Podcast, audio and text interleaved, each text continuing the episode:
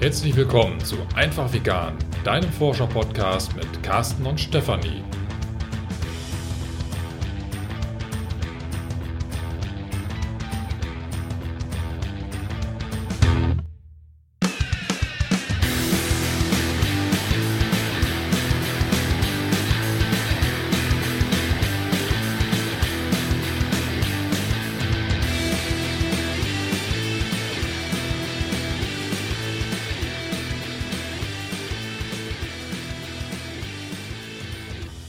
Dieser Folge wollen wir dir einmal kurz von unserer Reiseerfahrung berichten. Und zwar war ja jetzt auch wieder Urlaubszeit und generell ist ja die Sommerurlaubszeit jetzt vorbei, aber die Herbsturlaubszeit war jetzt gerade.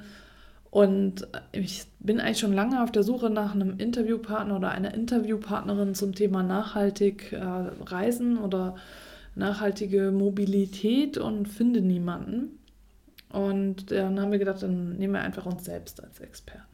Ja, genau, Stefanie. Du bist ja Reiseexpertin jetzt durch deinen eigenen Urlaub. Was kannst du zum Thema denn beisteuern? Also, Carsten, ich bin ja äh, mit der Bahn und dem Bus verreist. Stimmt, habe ich gesehen. Du saßt mir, glaube ich, schräg gegenüber. genau. Gut. Immer in Fahrtrichtung. Immer in Fahrtrichtung. Genau, ja. immer wenn der Zug gewechselt hat im Bahnhof, musste ich auch wechseln.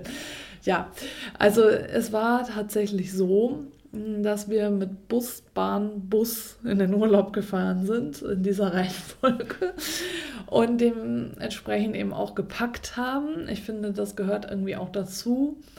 Das ist äh, für mich auch immer im Moment noch ein Nachteil, wenn man überlegt hat, mit Bus, Bahn, Bus zu verreisen dass man dann genau gucken muss, wie viel Gepäck habe ich denn dabei, weil du ja nur äh, begrenzt eben die Möglichkeit hast, das mit dir rumzutragen. Du hast keinen Kofferraum, genau. den du vollstopfen kannst. Ja. Also das ist ja, vielleicht erinnerst du dich, liebe Hörerinnen, liebe Hörer, daran, wie das immer so war oder ist mit dem Auto in Urlaub zu fahren. Du stopfst einfach alles rein, was du so brauchst, ja. und dann sind die Autos so Zeit zu. Und äh, das ist schon was, wo ich gedacht habe, als ich gepackt habe für den Urlaub, man, das ähm, muss jetzt alles so Rucksack und Koffer passen und dann mehr geht halt nicht, ne?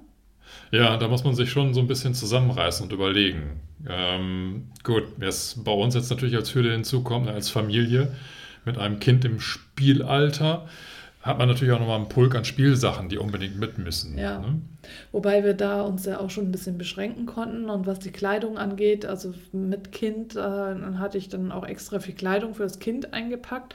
Wir hatten am Urlaubsort dann auch eine Waschmaschine zur Verfügung, was ich halt ganz gut fand, weil wir dann für uns nur ganz wenig eingepackt hatten. Dann konnten wir halt da waschen. Aber ähm, für das Kind dachte ich halt, wenn es dreckig wird und so weiter und so fort, packe ich halt lieber mehr ein. Habe dann aber festgestellt, dass wir nur einen Bruchteil von dem gebraucht haben, was ich eingepackt hatte. Hätte also durchaus äh, weniger sein können, dann hätte es wieder weniger Platz weggenommen. Und wir hatten auch noch einige Küchengeräte dabei. Wir hatten erst überlegt, ob wir unseren Mixer mitnehmen. Der hätte aber schon einen kompletten Koffer gefüllt. Genau, wir hatten noch so einen, wir hatten einen großen Trolley, einen kleinen Trolley, den wir uns von den Schwiegereltern ausgeliehen hatten. Und ähm, da äh, der kleine Trolley hatte genau das Füllvolumen von einem Mixer. Und dann haben wir überlegt, wie wichtig ist denn jetzt der Mixer für den Urlaub und haben ihn dann doch da gelassen, um dann unsere Jogging-Schuhe zu transportieren. Die, die wir, ich auch gar nicht benötigt die habe. Die wir dann auch nicht gebraucht haben, weil wir dann barfuß immer unterwegs waren am Strand. Ja. Und weil Carsten einmal barfuß gejoggt ist und dann hatte er solche Wadenschmerzen, dann ging es nicht mehr. Da hast du dich total zerstört, ne? Ja, ich habe meine Waden zerstört. Das hat auch über eine Woche gedauert, ja. bis die Schmerzen weg waren. Ja, Aber war, war, das war, un, also im ja. Positiven. Also jetzt nicht die Schmerzen, sondern das äh, tatsächlich am, am, Strand entlang joggen, äh, barfuß. Das war schon, war schon Luxus. Hätte ich gerne öfters gemacht. Ja, Ging ich, aber nicht. Ich habe mir auch eine Blase gelaufen dabei und ich hatte auch zwischendurch die Schuhe an und so, aber ja, also wir haben jedenfalls gelernt auch wieder, dass es auch geht, mit weniger Gepäck zu verreisen, was vielleicht auch so ein bisschen dann dazu beiträgt, dass es schöner ist, dann auch mit dem Zug zu verreisen, wenn man dann nicht so viel Gepäck mitnimmt. Was ich aber wichtig finde, ist, dass dann eine Waschmaschine eben am Ferienort zur Verfügung steht damit dann ähm, die begrenzte Anzahl an Unterwäsche auch öfter mal gewaschen wird. Ja, und selbst äh, den Hochleistungsmixer haben wir im Endeffekt auch gar nicht benötigt, weil wir ja mit völliger Überraschung festgestellt haben, dass die so eine Art, äh, weiß gar nicht, wie das Ding hieß, aber, aber auch, so ein, auch so ein Mixer. Mega-Häcksler oder keine Ahnung was, ja. Der ganz smooth Smoothies hergestellt hat. Ob er jetzt dafür geeignet war, eigentlich wussten wir nicht, aber er hat es gemacht. Ja. Das Ferienhaus war echt gut ausgestattet, doch, das war super. Und ähm, genau, also wir haben im Vergleich zum letzten Jahr, dann, wir waren jetzt am gleichen Ort im Urlaub und im letzten Jahr, für alle, die die Folge nicht gehört haben, äh, waren wir in einem Hotel, weil wir dachten, nach sieben Jahren nicht im Urlaub sein, tun wir uns was Gutes und sind mal im Hotel. Und das hat mit Kind überhaupt nicht funktioniert. Und dann haben wir dieses Jahr eben ein Ferienhaus gemietet und das hat super funktioniert. Das ist wirklich unsere Empfehlung für dich, wenn du äh, mit Kind in Urlaub fährst. Und ich denke auch generell, wenn du als Veganer, Veganerin in Urlaub fährst, weil du einfach die volle Freiheit hast, dir immer irgendwas Schönes, Leckeres, Veganes zu zaubern, egal wann, und nicht darauf angewiesen bist, dass die ähm, vor allem an der Ostsee und ich schätze mal auch an der Nordsee stark vertretenen Fischrestaurants da auch was Veganes haben. Ne? Also ich meine, das ist ja irgendwo logisch, dass die an der, an, am Meer Küste, viel ja. Fisch haben. Ne? Selbst in Hamburg nicht auszuschließen. Nee, soll es geben, habe ich gehört. nee. Ja. Nee, ja, ja, ja. das nagt mal platt. Ja. ja, und in diesem Sinne. So, ähm, ja, also das, das nur so als Eindruck. Also das ist definitiv die Empfehlung.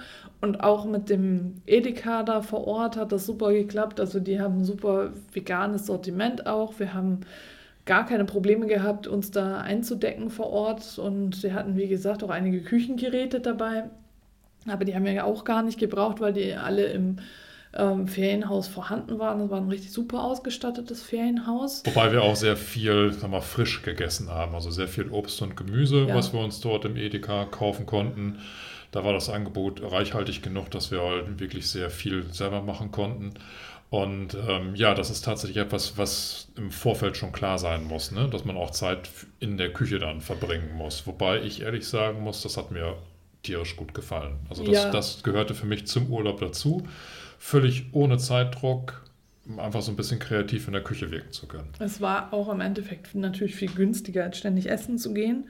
Zumal das Angebot in den Restaurants halt da sehr, also das vegane Angebot sehr beschränkt ist, was irgendwie für uns schon klar war. Also, dass es da hm. kaum was gibt und dass es deswegen für uns die Freiheit bedeutet und den Luxus bedeutet, wenn wir selber in der Küche uns was äh, ja, zubereiten können. Ne? So. Wir hätten auch auf dem regionalen Biomarkt einkaufen können, haben uns aber zu spät äh, informiert, wann der stattfand. Also wir haben erst am Dienstag geguckt, dass er Montag stattfand oder so. Also stattgefunden hatte und äh, es gab in den umliegenden Orten auch noch Biomärkte, aber wir hatten uns da kein Fahrrad geliehen. Also zu den umliegenden Orten hätten wir mit dem Fahrrad fahren müssen. Ähm, zu Fuß war es ein bisschen weit. Wir hätten auch mit dem Bus fahren können. Da fährt eine Buslinie da über die Insel. Aber ähm, das wäre auch möglich gewesen, aber wir haben jetzt uns da nur auf diesen Edeka beschränkt und das war es dann tatsächlich. Aber damit sind wir vollkommen ausgekommen und das war wirklich eine super Erfahrung, also wirklich empfehlenswert. Es bedeutet aber auch hier, wenn wir bei, ähm, wie viel Zeit kostet das, bedeutet das einige Planung, dass man vorher halt sich informiert, wie ist denn da die Infrastruktur. Wir hatten jetzt halt den Vorteil, vom letzten Jahr, dass wir uns den Ort und alles schon angucken konnten und auch den Edeka und alles, was es da so gab, äh, und, um zu schauen, wie, wie sind die ausgestattet.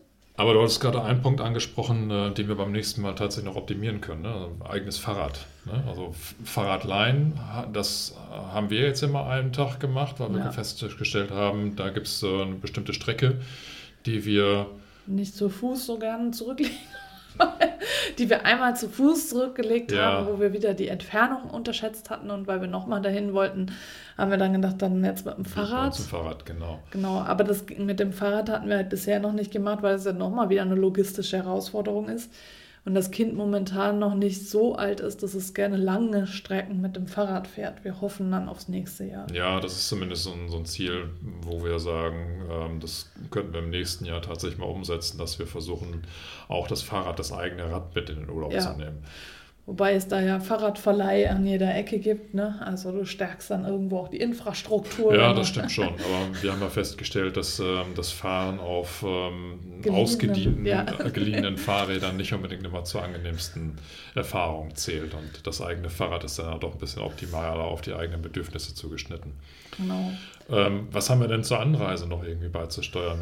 Wir sind etappenweise gefahren, ne? Auf dem Hinweg sind wir etappenweise gefahren, aber ich weiß nicht, ob das jetzt wirklich so viel zum Komfort beigetragen hat. Also wir haben erstmal nochmal zwei, drei Tage, in einer, also nach zwei Stunden eigentlich, nach zwei Stunden Fahrt in einer anderen Stadt verbracht und äh, sind dann danach erst dann die zwei Stunden weitergefahren äh, auf die Insel drauf. Aber mm, auf der Rückfahrt sind wir halt die vier Stunden komplett durchgefahren. Und äh, das ist auch immer so mit Pausen und was weiß ich, Aufenthalten und keine Ahnung was. Ähm, ich denke, also wer mit der Bahn fährt, weiß das ja, es kommt immer mal wieder zu Ausfällen, immer mal wieder zu Verzögerungen. Und das muss man irgendwie wissen. Also das gehört einfach zum Bahnfahren dazu. Du kannst dich also glücklich schätzen, wenn du pünktlich ankommst. und äh, am besten schon mal irgendwie so damit rechnen. Ach so, genau, wir hatten ähm, auf der Hinfahrt hatten wir eine halbe Stunde äh, dann auf einmal vor dem Zielbahnhof äh, auf dem Gleis gestanden. Und auf der Rückfahrt ist ähm, der Wagen ausgefallen, in dem wir reserviert hatten. Ja. Und äh, dann mussten wir erstmal selber dafür sorgen, dass wir noch irgendwo Plätze bekommen, weil der komplette Wagen ausgefallen war und die Leute, die in diesem Wagen reserviert hatten, dann da irgendwie verteilt werden mussten. Also das sind alles so Dinge, da brauchst du innere Gelassenheit, also Stärkung. und, und ähm, das ist schon wichtig, dass da drüber nachzudenken. Also Bahnfahren ist definitiv immer noch eine mh, hm, Schulungsmöglichkeit für dich in Sachen Gelassenheit. Also wenn du es so betrachtest, ist es für dich sozusagen ne, die Möglichkeit, immer wieder zu dir zu finden und Herausforderungen gelassen zu begegnen. Dem muss man sich meditativ gegenüberstellen, ne? oder? Genau. Ja. Ähm, ich habe jetzt noch einige äh, Sachen. Ich hatte eine Broschüre mitgenommen, als ich auf der Virginale in Bremen war, zum Thema Fair Reisen, also Fair mit AI. Sehe gerade, dass die das mit einem R, also die haben Fair Reisen mit einem R, das so zusammengeschrieben. Das ähm, kommt von einem, ähm, vom Bremer Informationszentrum für Menschenrechte und Entwicklung und nennt sich Komiko Konsum mit Köpfchen in Bremen. Ja, sowas scheinen wir in Hamburg irgendwie nicht direkt zu haben. Aber die, ich fand das ganz interessant, weil Carsten und ich ja nicht diejenigen sind, die jetzt groß in der Welt rumreisen. Und äh, falls du halt zu denjenigen gehörst, sind hier noch einige Tipps für Verbraucherinnen, die ich jetzt einfach mal vorlesen werde. Also es gibt hier diese Kompakt-Tipps, lieber nah als fern, das haben wir schon mal gemacht, können wir einen Haken dran machen. Gut vorbereiten, haben wir auch gemacht. Angebote prüfen, Siegel und Zertifizierungen checken, mit wenig Gepäck reisen, in den und im Urlaub möglichst nachhaltig mobil, CO2-Emissionen ausgleichen, kleinere Unterkünfte bevorzugen, Lebensmittel möglichst regional, saisonal, fair gehandelt und bio kaufen, einheimische Gaststätten bevorzugen, Menschen, Umwelt und die Natur vor Ort respektieren, Kreuzfahrten vermeiden, auf den Wasserverbrauch achten und Müll vermeiden. Das haben wir jetzt nicht alles gemacht, denn gerade sowas wie Müll vermeiden und regional und saisonal eingekauft haben wir auch nur bedingt, weil wir uns eben ja auf diesen Edeka beschränkt haben. Äh, wir haben auch keine CO2-Emissionen ausgeglichen und haben auch keine einheimischen Gaststätten bevorzugt, weil wir halt in gar keine Gaststätte gegangen sind. Ähm, und Siegel und Zertifizierung haben wir auch nicht gecheckt. Es bezieht sich jetzt aber auf jeden Fall auch auf weltweite Reisen. Äh, hier ist also ein karibischer Strand abgebildet. Also die Definition von nachhaltigem Tourismus steht hier. Das heißt, ähm, schädliche Einwirkungen auf die Natur zu minimieren und Naturräume zu schützen, die Kultur des Zielortes zu respektieren und sich an den lokalen Geflogenheiten zu orientieren, die lokale Bevölkerung am Tourismus zu beteiligen und vom Tourismus profitieren zu lassen, die Menschenrechte zu achten. Und äh, also hier ökologisch, sozial, kulturell, wirtschaftlich ist hier so ein Viereck, was sich ähm, zusammen einbaut. äh, Dienst, touristische Dienstleistungskette. Also hier ist jetzt nochmal ähm, für dich vielleicht als Hörerin oder Hörer interessant die zehn W-Fragen für meine Urlaubsvorbereitung. Wann und wie lange möchte ich verreisen? Wohin soll meine Reise gehen? Was weiß ich über mein Urlaubsziel? Wie erreiche ich mein Urlaubsziel und welche Verkehrsmittel nutze ich vor Ort? In welcher Unterkunft nächtige ich? Wie verpflege ich mich? Wie viel möchte ich im Urlaub investieren? Wem nützt meine Reise? Wem könnte sie schaden? Was nehme ich auf meine Reise mit? Was bringe ich mit nach Hause? Wo und wie möchte ich mich im Vorfeld informieren und buchen? Also das sind jetzt die zehn Fragen. Und dann geht es hier um Anreise und Mobilität vor Ort. Und als Tipp ist, verreisen Sie möglichst emissionsarm mit dem Zug oder Bus. Manche Ziele sind nur schwer ohne Auto erreichbar. Hier können Sie sich jedoch meistens vor Ort mit dem Fahrrad oder zu Fuß fortbewegen, wodurch Sie auch mehr sehen. Fliegen mit dem Flugzeug richtet großen ökologischen Schaden an und treibt durch hohe CO2-Emissionen den Klimawandel maßgeblich voran. Daher sollten Sie das Flugzeug nur in Ausnahmefällen wählen. Der Flug sollte dann im Verhältnis zur Reisedauer stehen. In jedem Fall empfiehlt es sich, die Emissionen zu kompensieren. Das Reisen mit Kreuzfahrtschiffen ist in den letzten zehn Jahren regelrecht zum Boom geworden. Dies ist jedoch in vieler Hinsicht nicht zu empfehlen. Ähm, hier ist noch so ein Fact, steht ja ein Fact mit C, ja. ähm, ein Flug von Wien nach New York verursacht 75 Prozent mehr CO2 als ein Jahr lang Autofahren. Ähm, genau, Unterkunft äh, bevorzugen Sie kleinere lokale Unterkünfte. Meiden Sie riesige Hotelanlagen, ähm, sprechen Sie Mitarbeiterinnen auf die Umweltstandards an und äh, dann auch Ferienwohnungen können negative Folgen für die einheimische Bevölkerung haben. Oft werden Menschen aus ihren Wohnungen und Stadtteilen vertrieben, um aus ihren Wohnungen rentablere Ferienunterkünfte zu machen. Fragen Sie nach. Ähm, wir wissen bei uns auch, dass das Ferienhaus, in dem wir waren, einem schwäbischen Paar gehört. Und zumindest sind die in Stuttgart ansässig. Das haben wir zumindest auch rausgefunden. Mhm. Und ähm, die Häuser werden über eine Zimmerbörse vermittelt. Und wir sind jetzt nicht sicher, ob da tatsächlich Angehörige, die vorher oder Ansässige, die vorher da ansässig waren, dadurch vertrieben wurden. Ich schätze aber die Infrastruktur da so ein, dass es äh, einfach alles, ja, sag ich mal, also das besteht einfach zu 50 Prozent aus Ferienhäusern, das der Ort ne, und Ferienwohnungen. Ja, wenn nicht sogar noch zum höheren Anteil. Also ja. es ist ein typischer Ferienurlaubsort und ja. äh, lebt quasi vom Tourismus, sag genau. ich mal so. Also ne? das ist jetzt nicht so, ja. dass dann jetzt diejenigen, die da ursprünglich gewohnt haben, jetzt woanders dann hingezogen sind. Das ist jetzt unsere Interpretation. Genau, also bevorzugen sie lokale einheimische Geschäfte und so weiter. Das ist jetzt auch nochmal so. Ähm, informieren Sie sich vor Ihrer Reise intensiv über kulturelle und religiöse Verhaltensregeln in Ihrem Urlaubsort. Lernen Sie örtliche, lernen Sie örtliche Grußformeln.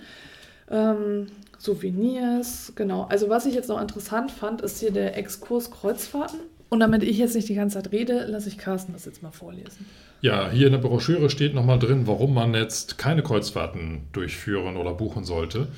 Ähm, ich lese das mal vor. Durch die Übernachtung und Verpflegung an Bord sowie der Nutzung von privatisierten Liegeplätzen haben Händlerinnen und Restaurantbesitzerinnen in den Anlegehäfen fast keine Möglichkeit mehr, von den Landgängen der Kreuzfahrerinnen zu profitieren.